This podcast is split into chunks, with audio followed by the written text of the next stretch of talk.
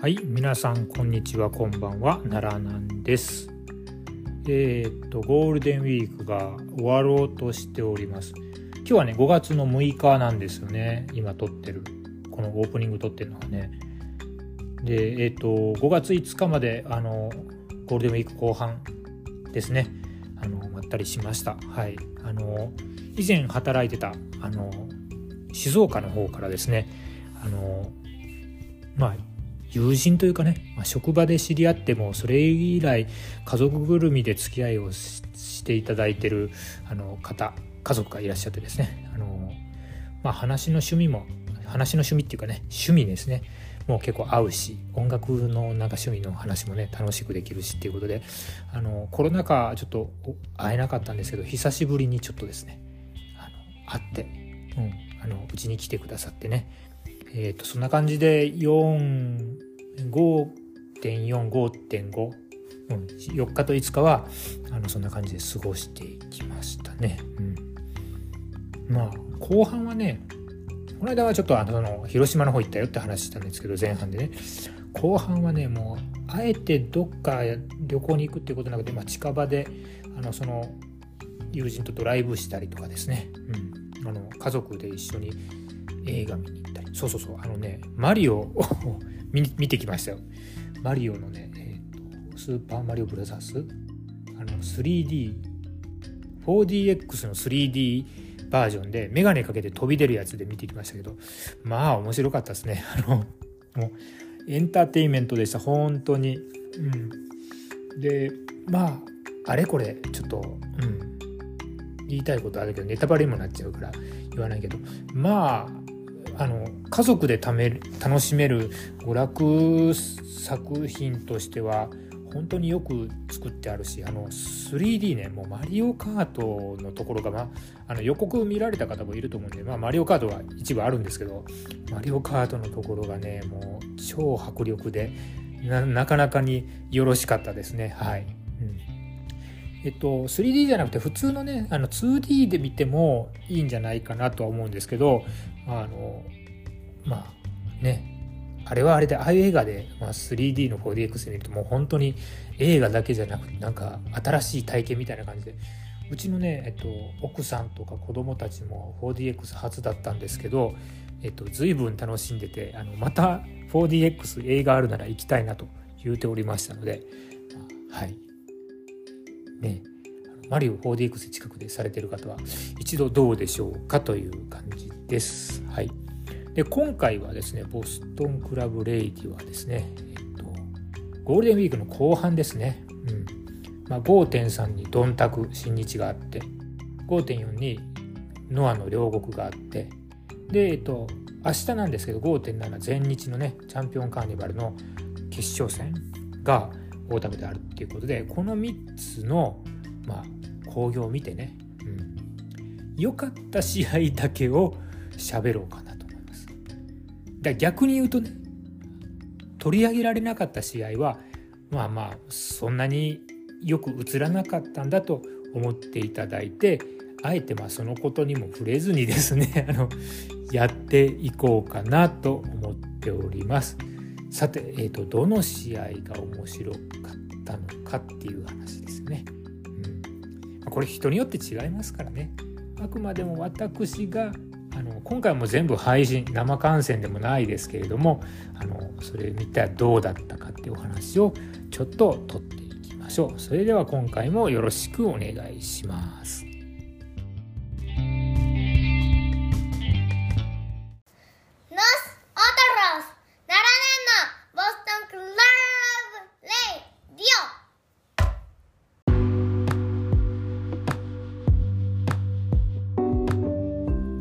さて5.3新日本プロレスドンタクですね。福岡国際センターでしたっけ、うん、の良かった試合について話すパートでございます。はい。まず取り上げるのはザック・セイバージュニア対ジェフ・コブのテレビ王座戦ですね。はい。この試合良かったですね、うん、あのまずですね あのこれテレビ王座戦ってあの恒例の試合前の VTR があるんですけど前確か藤田がねザックのジャケット着てなんかあの悪ふざけっていうかね悪ふざけさせられてたのあったんじゃないかなとは思うんですけど今回はですねうんあのねシェインシェイン・ヘイストがザックのモノマネをして笑かしに来るというねもう TMDK 大好きですね。本当に素敵。はい。です。で、えっと、結果的にはまああの時間切れ引き分けっていうことですけども、まあ、見てる側からしたら結構もう至福の全力疾走15分って感じだったと思うんですよね。うん、あのやっぱり体重差がいかんともしがたい雰囲気もあのあのよく出てましたね。あの途中でねコブが払い腰するんですよ軽くプイって体の方向転換するぐらいの感じで軽い払い腰するだけでザックがドバーンって吹っ飛んでいくのになんかあれはまあバンプなのかどうなのかっていう、ところはあるんですけど、まあ、吹っ飛ぶザックにその体重差を感じるあのオーディエンスですよね。うんねカニバサミとかね飛びつき膝十字とかも全然効かないよね。でえっ、ー、とそうなの。でザックがねあのコブのそのま飛びムーンサルトをやる前に捕まえてスリーパーでグラウンドに引きずり込むんですけどもコブがねそれをまたすり抜けちゃうんですね。コブってまあアマレスもやってたからああいうグラウンドの動きもできんだなって思ってねもう全方位強いですね。で打撃どうかっていうとまたね重たいドロップキックすごいの決めてましたもんね。うん、やっぱコブって素晴らしいですね。はいでそのコブをどう攻略しようっていうんですけれどもいやなかなかね正直攻め手にかけてたんですね。で攻めもですねコブが6コブ6ザック4ぐらいの印象であの攻めも入ってたし、うんね、で終盤ももう時間がないからまあ丸め込みに入るんですけど丸め込みの連発もなかなか入らないよと。で残り30秒でちょっとねあの、まあ、物言いをつけるなら、ね、残り30秒で、えーと、サブミッションに行こうとするのはちょっと握手じゃないかなと。いい手ではないかなってちょっとねこのテレビ王座の15分っていうのであれば思いましたけどよく考えたら、まあ、ザックは引き分けでもあの時間切れ引き分けでも防衛になるんですよね。だから王者としてはそれでいいんですね。ただ挑戦者としてそれをやるのはかなり良くない手だなとは思いました、で、えっと、時間切れでまあザック防衛っていうことでしたけども、まあ、to be continued ですね続きがあるよっていう感じの試合でしたので、まあ、さらにこの試合を今度の大阪のドミニオンでですね上書きしてくるんだろうなということでねというかね、また引き分けたらいいんですよ。ね。うん。3部作ぐらいでやって、で、なんてことない地方の大会で、コブザックをやって、決着がつくぐらいでいいと思うんですけどね。なんか次の、あれでしょ？えー、っと、なんだっけ？ありますよね。ドミニオンの後のシリーズとかね。うん。確かあったんだよ。絆ロードだっけ？ニュージャパンロードだっけ？あるよね。ニュージャパンロードあるよね。うん、6月10日から、ほら、あるあるあるある。あるじゃないですか。うん。これはちょっとあれかな、会場もどんだけってとこなんて分かんないですね。6月のフォビドゥンドアとかでなんかやるかもしれないですね。ねはい。ということで、えっと、はい、ザック、コブ、素晴らしい試合でした。また引き分けていいと思いますっていうとこでしたね。で、どんたくで、はい、次良かったなと思う試合はですね、えっ、と、ネバー6人タッグの、あの、えっ、と、成田、デスペ、鈴木みのる対岡田、棚橋、石井智弘、はい、です。はい。あの、あの、岡田のタッグパートナーを選ぶっていうかね、セレクトする顛末で、えっ、と、ちょっと正直、我々のワクワク感煽りに煽った末でそのそのメンツかよというワクワク感をねあの無駄にあのされてしまってですね詐欺だなみたいな感じであのちょっと中断してしまってたところはある試合なんですけど前回のプレビューとかでね。なんですけれどもまあ試合はですねあの普通に面白かったんですよ。はい。ね。あのこの試合は、まあ、石井と棚橋のそのまだわだかまりがあるっていう関係性が、えっと、非常にまああの試合のキーになってて。それが試合に進むとともに、まあ、雪解けっていうんですかね。雪解けして接近していて最後は握手で終わるよっていうところがね、うん、あの一つのテーマだったしそこにですねあのデスペの対ヘビー戦っていうあのミーニングがねこの日のメインに対比させるような、ね、ヒロム対真田もジュニア対ヘビーだけどそれに対比させるようなデスペのね対ヘビー戦的なスパイスがですねかかっててですねあの非常にあのスピード感もね6人がいるからこそ攻防が途切れないっていうこともあってあのいやこれ生で見たら絶対面白かったと思うんですよね、うん、スター揃いだしね、うん、あの岡田ってあのシングル無冠なんですけど今ねこういう試合やるとね強くてかっこよく感じちゃうんですね。悔しいながらね、うん、まあまたあの G1 の前に丸腰になったんでまた G1 優勝しちゃうんだろうか岡田って思ったりしながら見てました。で岡田相手にねでもね優勢にスープレックス使いながら進めるね成田はねもうやっぱり期待者感しかないなと思ってうんやっぱり新しい世代がね躍動し始めましたね。うん。成田岡田ぜひぜひともですね G1 で同じブロックでお願いいたします。大阪とかでやってほしいな。え、ー、と、試合はね、え、ー、とね、特にあの圧巻だったのは、挑戦者組、岡田組の終盤のね、あの連続攻撃ですね。あの、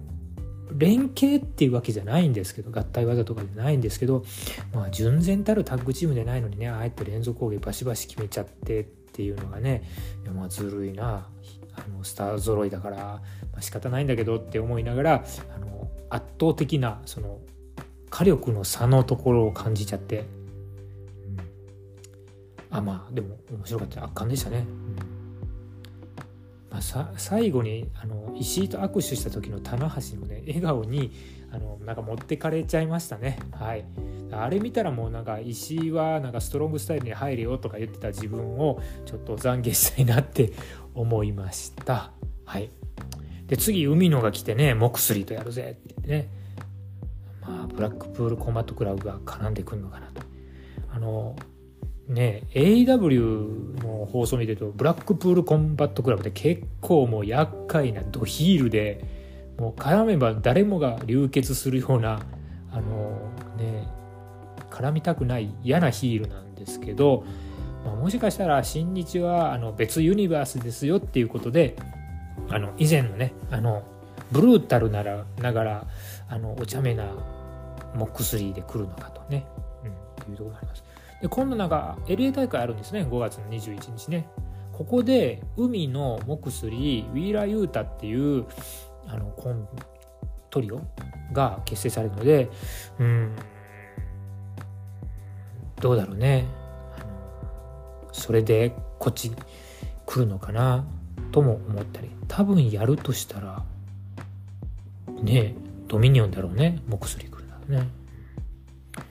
っていうとこですが今のまあ brutal な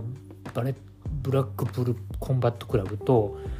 海の翔太は合うのかというとちょっと点々点っていうとこではありますね。はい。まあそこですまあ試合自体はねいや取り上げるに値する試合だったと思いますよ。はい。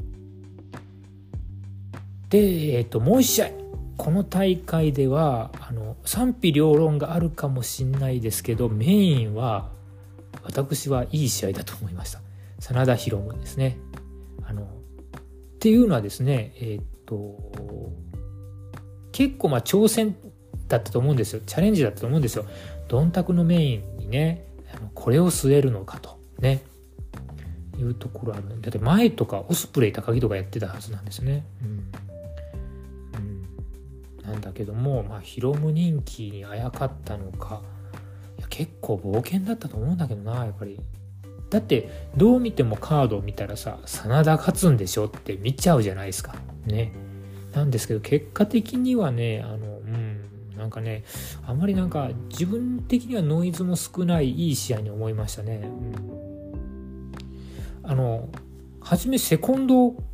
連れてくるっていうパターンがちょっと最近増えてきててユニット、ね、同じユニットのセカンセコンド帯同っていうんですか？あのこの間の高木対太一もそうでしたけど LIJ ってね内藤とかああやってみんなで来るって感じじゃなかったんですね。ちょっと軍団構想感を出そうとしてるのかなと思ったり新日がね。で試合的にはあの両国で生で見て盛り上がった岡田対真田のようなですねなんかヒリヒリしたような感じはもうねあんまり感じなかったですね、うん、いかに真田がヒロムをいい感じで倒しちゃう倒すかっていうとこが、まあ、一つの焦点だったんでやっぱりもうちょっと勝敗がなんとなく思って透けて見えちゃってたところが個人的にはねあったので、えっと、そこだったのかもしれないですね。うん。まあでもあれですよ緩んだ試合では全然なくてですねやっぱりあの、うん、個人的にはいらないなって不要論をいつも言ってるパラダイスロックも試合中出さなかったですね。うん、普段の興行で出してるみたいですねなんかタッグマッチとかでねいらないよって言うんですけどね。うん、そんな感じですね。うんまあ、ヒロムはあのね訪問全開全開放っていうんですか？全訪問開放のあの徹底的な攻めでしたね。うん、タイムボムがえっと、1と1.5と2も出しても返されてて。で、えっと、結局去年のベスト・オブ・ザ・スーパージュニア決勝でデスペ相手に出した2.5っていうあの首の周りに腕巻いてからの2をやるやつも未遂に終わってっていうとこでしたね。うん、でもヒロモンも出し切ったんじゃないかなと思うしでやっぱり真田はねいいのはね Shining Wizard とかなんですね。突然飛び出すんで非常に効果的だなと思います。でこの試合ではねトータル3発出したんですけど、えーと、できればね1発だけにしてほしいです、うん、ですが、えっと、そのラストの Deadfall 前のですね Shining Wizard は本当素晴らしいなと思いました。はい。ね、普段のタグマッチとかにもったいつけて絶対出さないでほしいんですよね。うん、で、次の辻戦とかでも、まあ、出さなくてもいいかなって思うんですけどね。あのまだそれがあるって客に思わせて出るかも出るかもって思わせとく方がいいかもしれないですね。うん、ねまあ、あのいろんな意見ツイッターとかで見ましたけども、えー、とこの試合いや良かったと思いますけどね。あの飾りっ気も少なかったしあの中身があったなと思いました、うん、まあでも予想通り真田勝利ではありますけどね。で、えっと、この次がですね、また辻太田なんですよね。でもう発表になりましたドミニオンのメインが、真田対辻ってちょっと、どうなんすかってね。まあ、辻、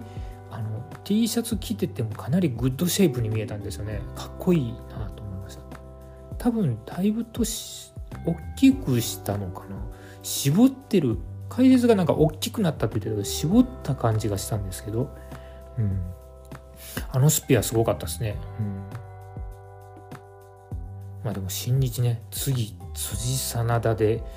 あのやるっていうことね。まあ、逆にね、コロナ明けでちょっと話題をどんどんどんどんなんかコロナの影響で出しづらかったところを提供していって、で、観客も声出すからやっぱりサプライズ的なところで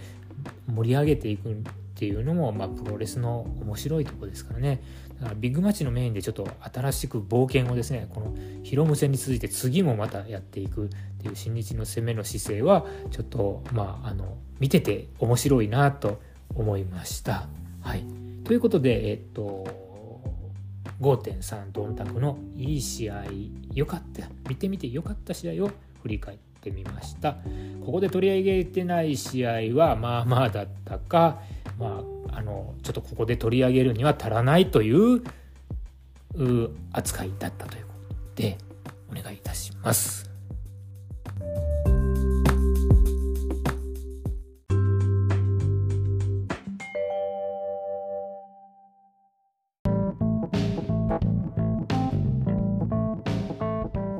はい続いては5.4ノア両国マジェスティックのレビューをお届けします。さあこの大会試合数がですねかなり多かったんですけれどもえ、えー、っと取り上げたい試合は4つかな、うん、まずは GHC タッグです。杉浦谷口対サクソンハックスリーティモシー・サッチャー。うん。えー、っとねとりあえずサッチャーハックスリー組がいいんですよね。ね逆に相手の良さあんまりなかった。谷口捕まりすぎだろって思うんですよね。あのサッチャーがガットレンチスープレックスで杉を持ち上げたのには驚きましたね。あのあの人力あるんだなと思いました。うん。であの挑戦者組はですねサッチャーが司令塔みたいな感じでハックスリーに、まあ、指示を出すっていう形がすごくうまく回ってるんですよね。でその司令塔があるからこそハックスリーがそのなんか野人的なプリミティブな感じのねキャラクターを描いてて非常によろしいなと思います。うん、でもはやですねハックスリーはねなんか谷口が目指すべき理想系なんじゃないかって思うぐらいこの2人ちょっと似てるなと思いましたね。ねなんか飾り気がないんだけど本当にあのロープリバウンドのジャンピングエルボーとかね非常にいいですよね。でまあサッチャーはもうあの杉浦のスピアに対して脇固めしていくとかねね、カットに入ってきた谷口にも脇固めするとかで、まあ、切れ味が素晴らしくてもうこの2人はテクニック担当とパワー担当みたいな感じですよね本当にね。でお二人ともひげ面であの、ね、あの試合の後もですねあの勝っちゃった試合の後もあのポージングしてる時ねなんかこの日の昼間に見たあのマリオブラザーズ思い出しちゃってね、うん、どっちがマリオでどっちがルイージだろうみたいに思っちゃったり するぐらいあの絶妙なあのね兄弟感でしたね。ねえやっぱりどうでしょうねあの今だからこそも杉浦軍なくなったからさそろそろ杉浦隆田中将人と組んでほしいよね。ねその前になんかあの田中将人はねあの藤田とのタッグが先っぽいのでねもしや名古屋でサクソン・ハックスリーティモシー・サッチャー対弾丸野獣っていうのかな？チーム名がどうなるんでしょうね。そこら辺があるのかなと思ってちょっと楽しみにしております。はい。でもう次の試合はですね、えーと、ナショナルですね。ワグナー対鈴木秀樹です。これも非常によろしかったですね。はい。あのレアルっていうのはまあ新日でいうところのまあユナイテッドエンパイア的なユニットになるのかなと思って実力派でもちょっとヒール風味の集団ですよっていう感じですね。うん、はいでえっ、ー、と、まあ、コスチュームもねちょっとあの鈴木秀樹なんかシューズアディダスのシューズゼブラ柄にしておしゃれっぽくしてきましたね。うん、ワグナー緑コスでノア定着をアピールするって感じですね。なんかスイカっぽかったですけど。はい。あのまあ攻めはなんか鈴木秀樹がなんかルチャーの攻防の隙間というか合間を余韻を潰すような攻めで優勢にしてたし圧倒的になんか鈴木秀樹の方が手数が多いなとは思いましたけども、うん、やっぱりあのメキシカン殺法でねちょっと反撃の起点になったりするトペスイシーダっていうねワグナーの攻めが、ね、やっぱり素晴らしかったですよね。うんであのワグナーのあの首を征服する。首ねじれたのを征服する。ムーブね。ロボットムーブというの。首征服ムーブっていうの。あれは会場で見てやっぱ盛り上がりたいですね。ね。ね。あとすごかったのはあのワグナーコーナー駆け上がって雪崩式ブレーンバスターしてからその離さずに道ドラするっていうのね。もうすげえなって。これで勝ってもよかったなって思うんですけど。あのはい。でえー、と最後がまた見どころでしたね。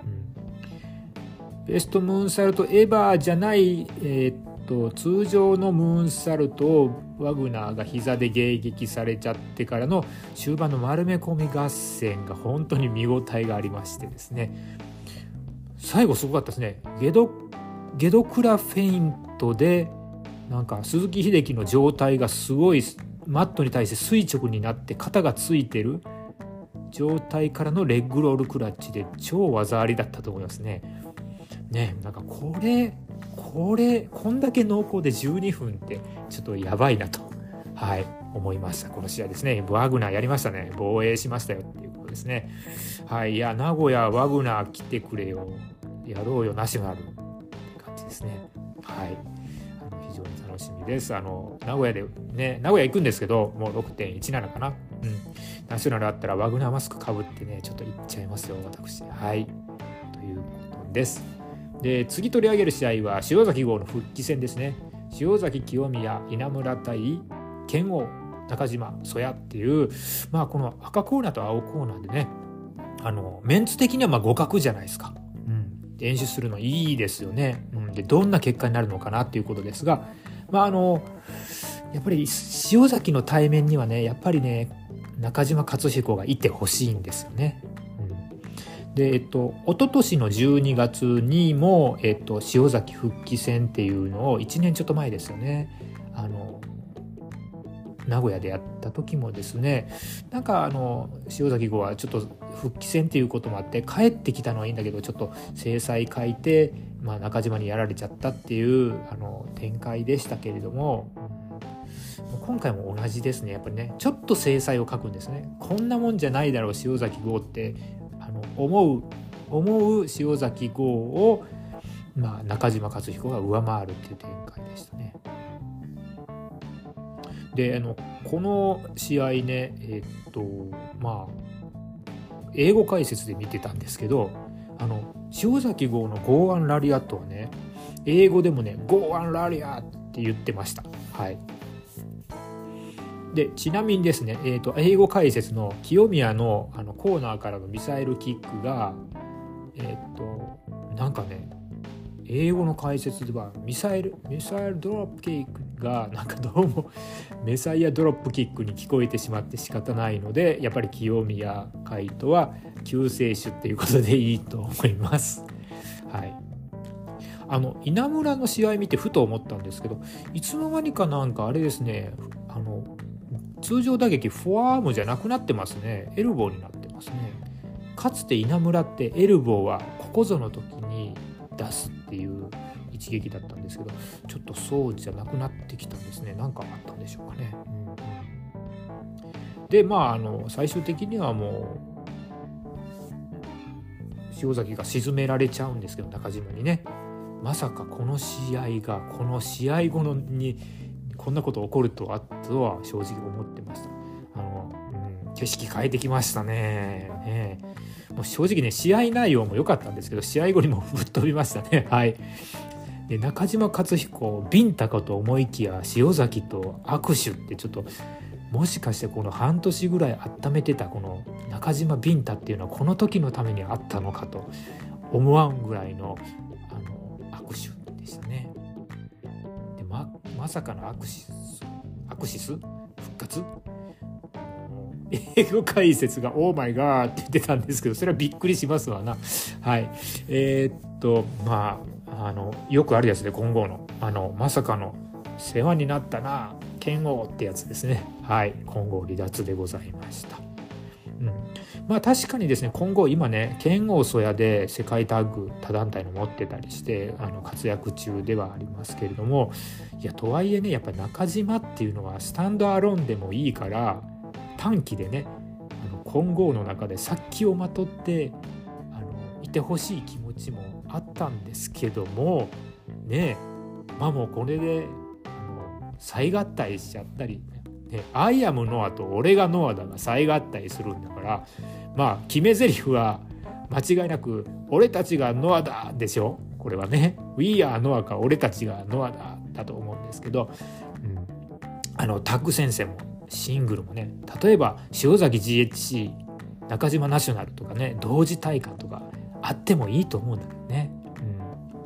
うん、にしてもですねあのなんか中島に引き起こされて中島と再合体決まった後の塩崎が泣いてましたね、うん、なんかあったんですね。2人の中で、と勝手に妄想しちゃうんですね。何か約束でもあったのか、うん、塩崎の体が万全になる。ね。万全になるまでは対面に立って盛り上げると。という話だったのかもしれませんしね。あえてね、うん、お前が俺のこと必要になるような時期が来たらまた再合体するからっていうなんかがあったのかもしれませんけどそれはもう勝手に妄想してるんですね、うん、かなと。ました。はい。あもうちょっとまたねちょっと勢力図変わってきて面白いですね。はい。で、えっ、ー、ともう一試合はやっぱりメインですね。GHC、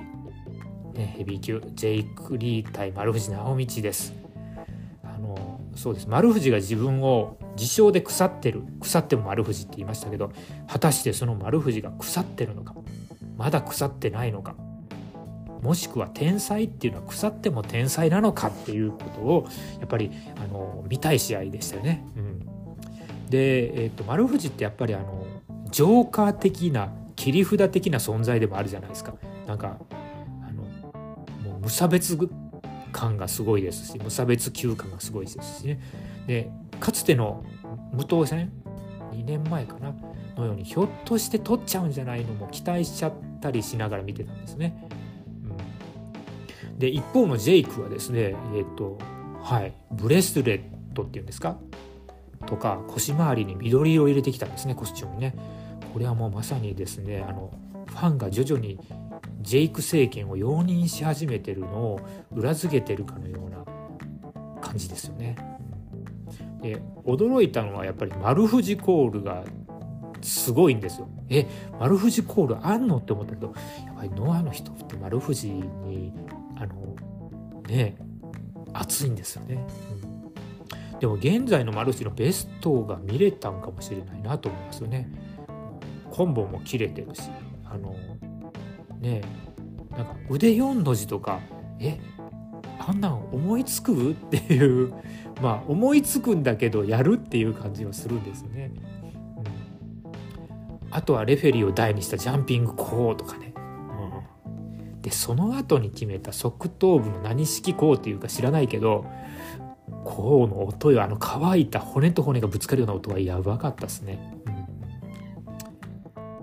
で残念ながらそのねなだれ式の知らぬいトップロープからので着地の時に足首痛めちゃってからねちょっとあれなのかなと思ったり翌日のねなんかドラゲードの試合でも無理強して出てたみたいなことがあったんであの、まあ、選手生命に関わら関わらないような傷じゃないなといいんですけどもまあその後ねジェイクがねなんか久しぶりに D4C 出してきましたね。うん、ほんと久しぶりな気がします。うん、D4C ってなんか登場 V に書かれていながらあんまりやらないんですよね。であとねジェイクのバックドロップがとりあえずいいなと思いました。はいでジェイクにかかる最近なんかちょっとバックドロップいや真田もそうなんですけどで全日も見てるとねあのバックドロップいいのあるんですけどちょっといいバックドロップなんかたくさん見れて嬉しいですね。一時期なんか投げっぱなしジャーマンが本当に流星を極めたような感じのとこあったけども今はなんかいいバックドロップ多いなと思います。はい、そんな感じしませんか？でラストはジャイアントキリングからのねバズーカですね、うん、あのバズーカって言うかなと英語解説思ったんですけど英語解説でもフロントハイキックでしたね、うん、まああのバズーカじゃないですか。バズーカでいいと思いますよ、うん、本当に、ね、で最後丸藤を上げてマイクをするジェイクはもはやもうベビーじゃないかとね。で会場ももう全部みんなあの歓迎ムードだしね、ジェイクは完全にノアファンの民意を身につけ始めましたね。はい、であの嬉しいなって思ったのはね前日時代からプロレス見て元気もらえるだろうとかってあの前日の時も言ってたですよ。嫌なことあってもプロレス見て日曜日にプロレス見て元気出してまた月曜日から頑張ってくれよとかねジェイク言ってたののそのスタンスが変わらないなんかねなんかそう。そういうのがちょっとね立場が変わってもいいなジェイクそこいいよねって思ったりしております。はい、それにしてもですねあのなんかジェイクノア登場後ねベルト取って防衛ロードしてるっていうねなんかちょっとねなんか人生を生き急いでるような感じがするんですよね。うん、ねそれぐらい濃密で、ね、もうレースラーとしてジェイクが好きか嫌いかなんて通り越してもう感服してしまうあの防衛ロードですね。あのはい。でいや思ったんですよ。誰がここまでノアがノアにジェイクがフィットしていくかってね想像しましたかっていうと、ね、いや誰もいないんじゃないかなっていうぐらい。いやすごいですね。うん。自分でセルフプロデュースしてるとすれば本当に恐るべきじゃないかなってあの考えてますね。で最後あの次期挑戦者ねあのほとんどオープンチャレンジ状態ですよね出てこいよって言ったけど誰も出てこなかったんですがその分なんかあの我々が誰とやるっていうかをねあの妄想しちゃう楽しみまでねもらえちゃうのでなんかそれすらもありがたく思ったりしてるジェイク政権であります。はい、さあ誰が出てくるかですね。塩崎ですか。藤田ですか。杉浦ですか。剣王ですか。そこら辺まだやってませんもんね。うん。名古屋では GHC ヘビはあると思うんですよね。さすがに今から1ヶ月空いてるので。さあ名古屋までワクワク待ったなしでございますね。はい。ということでいや両国良かったんじゃないですか。はい。とは言いながらですねあの、うん、なんかあの個人的な好き好みで言うとねやっぱり ノアのジュニアはちょっとまだなんか距離を取ってしまうなという自分がいたりしたのは事実でありますだから後ろの方のやっぱり選手権試合特にヘビはあのこれ誰にでも訴えれるなって逆に思うわけですよね。ということであのあいや素晴らしい大会でした。はい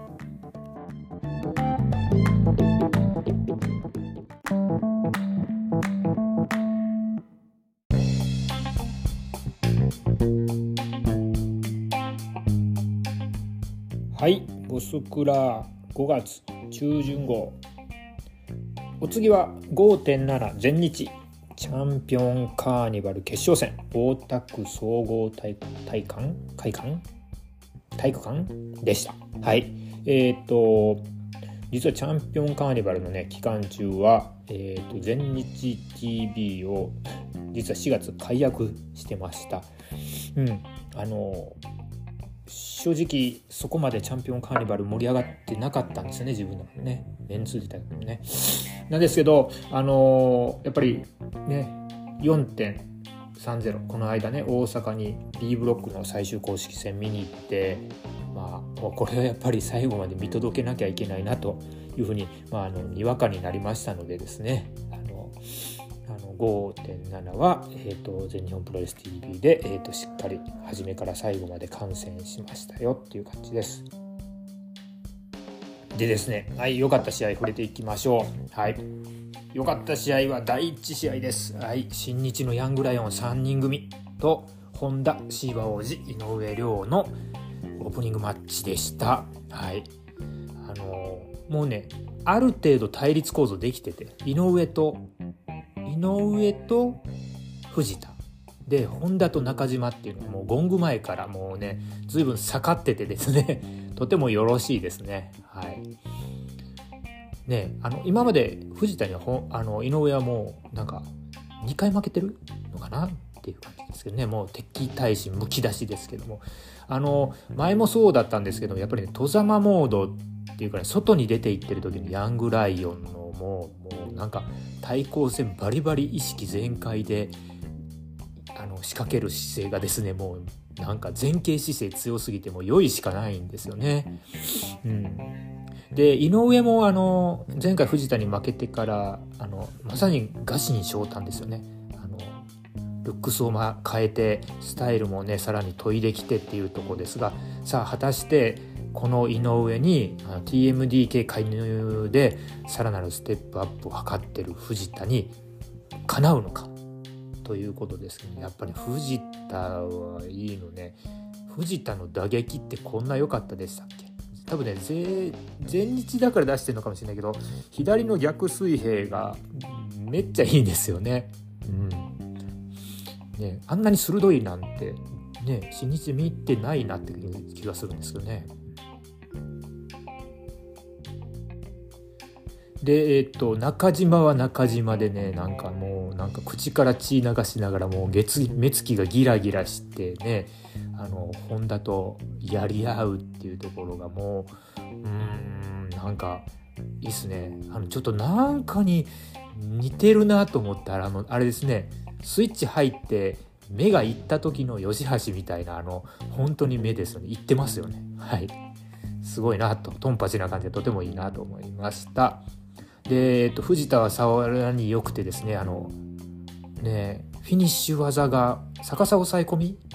をフェイントに使ったチキンウィングアームロックですね羽織固め。でえっと途中でアームロックで粘ってたんだけどもそんなね井上の頭の上にさらに足をバーンとやってステップオーバーしてロック完成みたいな感じでね。で技の見せ方がなんかすごくあ決まったと、ね、我々にも分かるような感じの見せ方秀逸でした、うん、でまた井上がちょっと直接取られちゃったわけですけどね。はい。えっ、ー、とあの触れなかった大岩もですねあの安定してよく動いてたしシーバ王子もですね全日所属でないながらねのキレが良くてねシーバ王子ね生で見るとなおよしなんですよね。ねはいということでこの第1試合ですねいきなりオープニングでぶっ飛ばしてきてですね大丈夫なのかと。ね、この大会はこれがベストバウトになってしまうんじゃないかと思うぐらいあのど厚かったわけでございます。はいで、えっと、次はね、試合は触れる。その前に、えっとね、ミックスのマッチありましてね、えっと、うなぎさやかとかが出てくるやつ。うん。でね、えっと、あの試合内容はね、もう正直触れるほどではないんですけど、コメディマッチだったからね。でもね、ユウがすんごいいいっすね。はい。なんか、あの、前もね、なんか、橋本千尋と石川と3人で組んだトリオ。うん。なんかその時はなんかすごく良かったんですけどなんかあの橋本千尋になんかうずもれてたのかな？ちょっと YOU は気にならなかったけど今回の U めっちゃ良かったですね。はい。素晴らしいです。で、えっと、次取り上げる試合は金剛とブードゥーマーダーズの世界タッグの前哨戦のタッグの方ですね。えっと曽谷と河野がやったのはもうまあなんだろうな。よく分かんなかったですね、うん。なんか薄味って感じ。はい。で、剣豪大原弘樹っていうのが、まあ、混合のメンツで、ここで、あれだよね、あの、そやを入れてこなかったんだよねっていうところも、ちょっと、このカードの意図が見え隠れするけど、まあ、大原弘樹っていうのは軽量級ですよね、だからね。で一方で反対側が諏訪間と斎藤ブラザーズ潤とレイっていうことでもう明らかに重量級でもうすでに体重で勝負あったでもいいと思うんですけど、うんまあ、やっぱ剣王はこういう時いいっすね。うん、で全日でかいってね全日のレスラーでかいんだぞって世間的にも思われてて、まあ、まさにその体現者たちの代表格ともいえるこの諏訪間斎藤兄弟をサンドバッグのように蹴りまくる剣王っていうのは非常にあの見せ方分かってらっしゃるなって思いますね。うん、で、えっと、レイはレイでヒロキをコーナーに詰めてチョップするとかねいつも以上に熱くなってるし。順は順でヒロキをですねコブラクラッチでなんかサイコブレイクに行かずにコブラクラッチで振り回しちゃうとかね。うんうん。いうところもあのやっぱりあの軽い相手にでかさをあの表現してるのはすごく良かったなと思います。非常にそこが印象的でした。で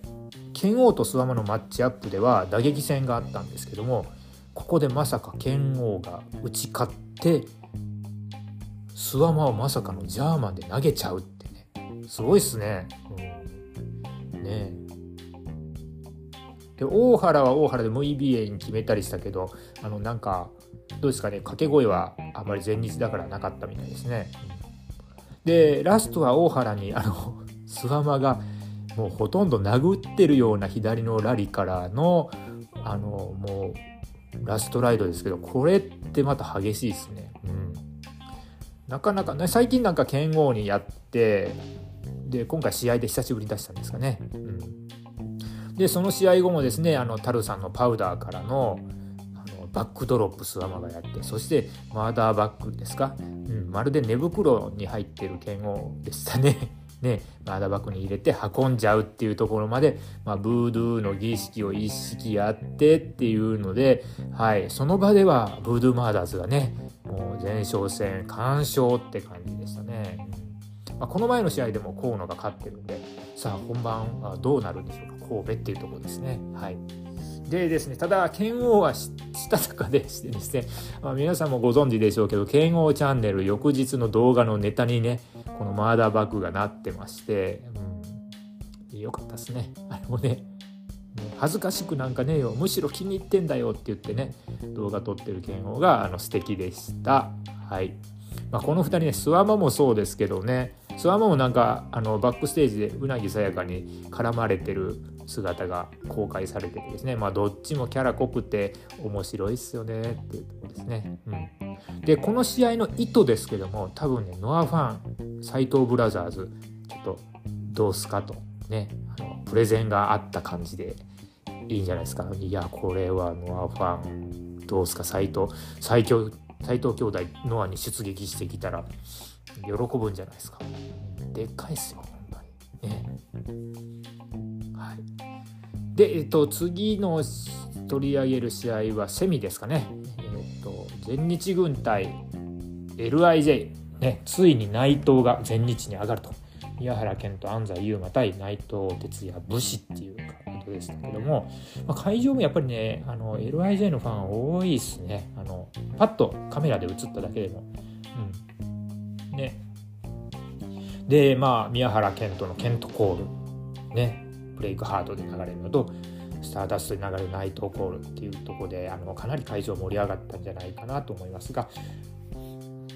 まあお互いも自己主張が宮原も内藤も強くて、うん、あの唾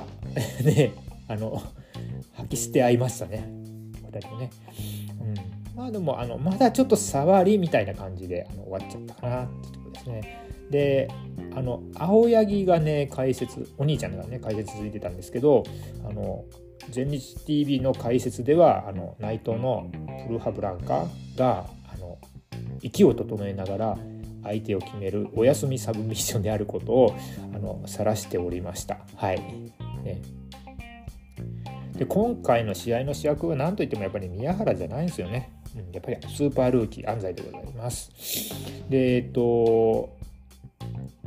安西が出ててやられててもですね宮原がいつも通りですねあのタッグパートナーとしてもう嫌がらせと言わんまでのですね声援をあの送り続けるというね鼓舞し続けるっていうのもあの見慣れた前日の光景ではありますがいや何よりも躍動するのがね安西素晴らしかったですよね。ジャンピング2位ですよジャンピング2位。あのジャンピング2位はもう清宮のジャンピング2位もすごいいいなと思うんですけど今ジャンピング2って言ったら清宮と並んで安西じゃないかなね東大一じゃないかなと思ってます決して河野ではないと思いますけどね。うん、ねあの前日で会場行っても分かるんですけど安西に「安西くん!」って言って「頑張って!」っていう黄色い声が飛ぶのもあの日常でございます。はい、で特に宮原が毒斬り武士の毒斬り食らってね離脱しちゃった後からの安西の躍動ぶり、ね、内藤にジャーマンまで、ね、決めましたもんね。でえっ、とで LIJ もちょっとそこでねあの負けてらんないよっていうことであのいつも見せるあの内藤の走り込みジャックナイフってよくタッグマッチでこれでフィニッシュになったりするんですけどもそこで終わらずに武士となんか連携 DDT みたいなやってましたけどなんかちょっとミスってた感じですね。うん、まあでも最後はねちゃんと内藤の決め技デスティーノまで出してもらえてえー、っと安西優馬もプッシュ試合っていう形ですよね。で試合の内容もさておきですね、えー、っと宮原がまた試合後のマイクですね普通だったらこんだけやられたらこの借りは必ず返すって言うんですけどそうじゃなくてこの借りは安西優馬が返すって言ってたところがあの嬉しかったです。安西育ててますね、うん。いいっすよプロレス界の宝じゃないですか。日本プロレス界のね。もう前日だけじゃないです。本当に大事にしてほしいなって思います。はい。でえっ、ー、と最後はやっぱりねチャンピオンカーニバルの決勝足の翔太郎対 T ホークです。あの前日のあのレスラーの中でですね冷静に考えるとですね唯一あの私が推してると明言できるのはやっぱ足野翔太郎なんですね。まあ、取っかかりはね足野がやっぱりメタリカが好きっていうかメタルが好きっていうところが取っかかりでシンパシーを感じてたんですが、まあ、試合のスタイルも質実剛健でですね、うん、そんなあの派手さがボンボン出るわけでもないしっていうところなんですけどもあのそこが逆に気に入ってるなと思います。はい、であの太ももとか足ですねもう見たらやっぱりあの嘘じゃないなって思いますもんね。うん、で相手はまあ前日にとっては外敵のティーホークだったんですけどこの2人以前レッス1時代に因縁があったようですがちょっとあの私は詳しくはあのその時代は存じておりません。で、え、っと試合の前からですねあのティーホークのね前日はサイズだけじゃないよっていうマイクがですねちょっと響きますよね。足野も大阪の試合の後に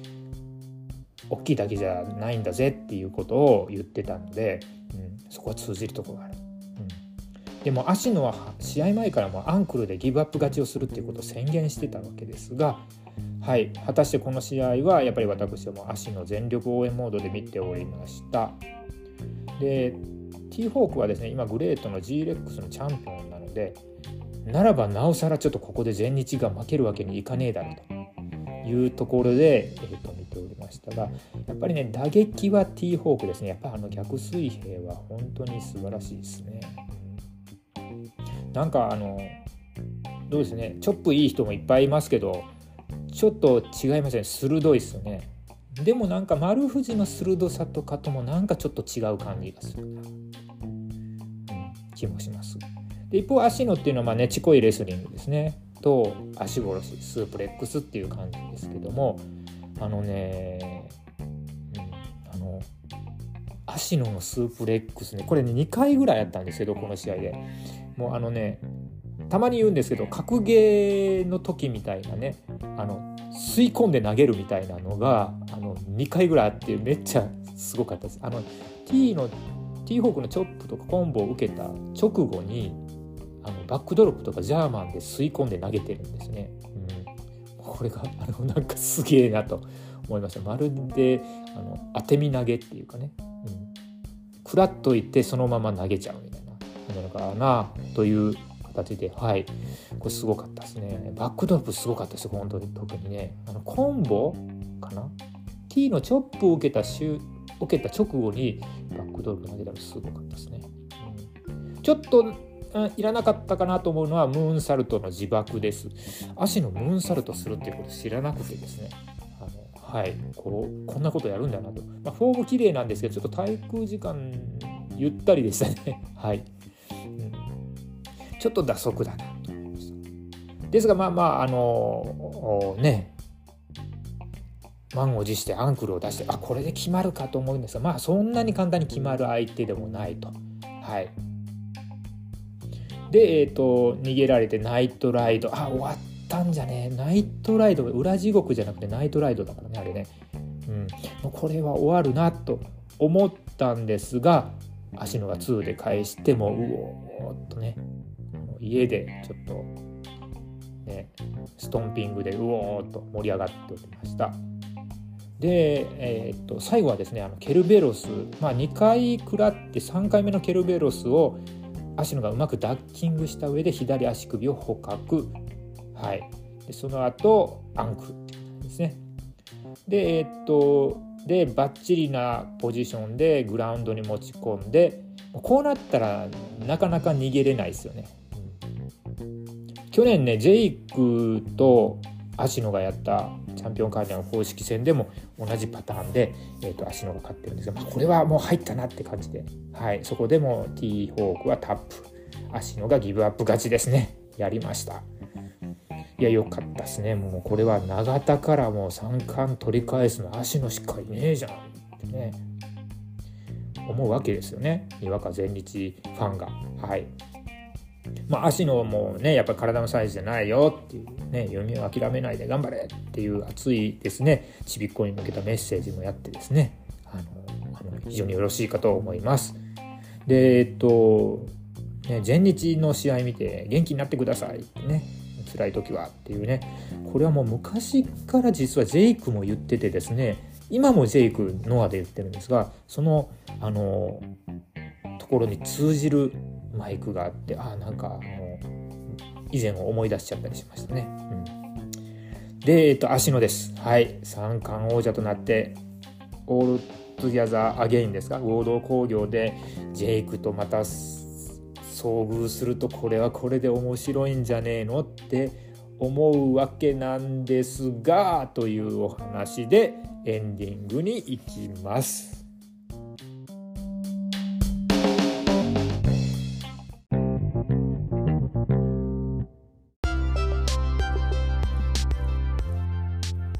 はい、ということで、エンディングでございます。はい、足のチャンピオンカーニバル、初優勝、やったぜもう、いや、めっちゃ良かったですね、あの試合。いや、たまらんす。たまらんすよ、本当に。うん、いや、もうこれは永田から取り返すだろう。永田なんかにベルト任すなよっていうつもりで、えっと、見てたんですが、がですよ。はい。えっ、ー、と、まあ、ご存知の方も多いかと思いますが、あの、実はですね、この試合ね、えっ、ー、と、見返す、見返してからちょっとね、あの、喋ってるんですけども、見返す前にですね、あの記者会見がありまして、足野が左のね、前腕の骨をね、尺骨を折っちゃってると。ね、試合で。で、どこで折ったかっていうと、あの、ティーホークのケルベロスを左受けした時ですよね、左腕でね。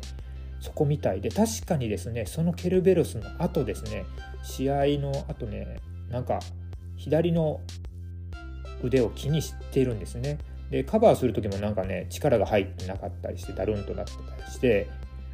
うん。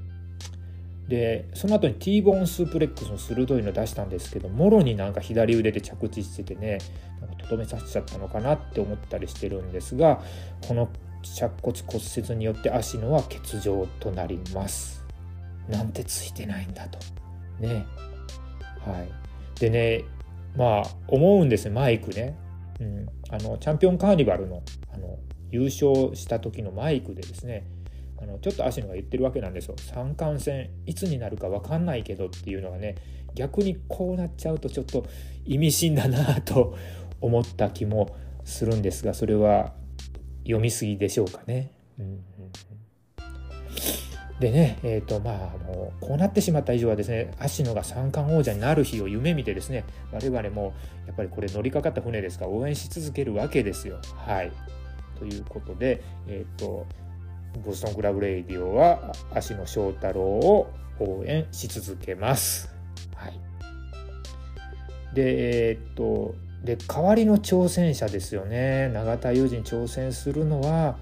えー、とできることなら全日はい全日の中からっていうことで公式戦で芦野翔太郎に勝ってる安西優真にあえて三冠初挑戦をのチャンスを与えてほしいなと思っております。ね、大丈夫です。芦野は強くなって帰ってきて、その時の時の三冠王者からひっぺがしますよ。間違いないですね。はい。で、えっと、ゴールデンウィーク中ね、こうやってあの、3つのビッグマッチ、ね、見ていきましたけども、それぞれまあ、正直面白かったですね。うん。やっぱりボリュームがあって、あの、チャンピオンシップがあったり、あのそういう冠試合があってね、あの、最強を決めるチャンピオンカーニバルもあったりして、あの非常にあのどれもすごく楽しめましたがやっぱりゴールデンウィーク中のベストバウト決めとかなきゃいけないなっていうことですね。うん、シングルはやっぱり足のティーホークで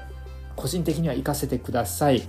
うん、シングルは他にもあの本当にねジェイク丸藤良かったしザックコブ続きが見たいっていうワクワク感で良かったしワウナー鈴木秀樹もあのバッチリだったし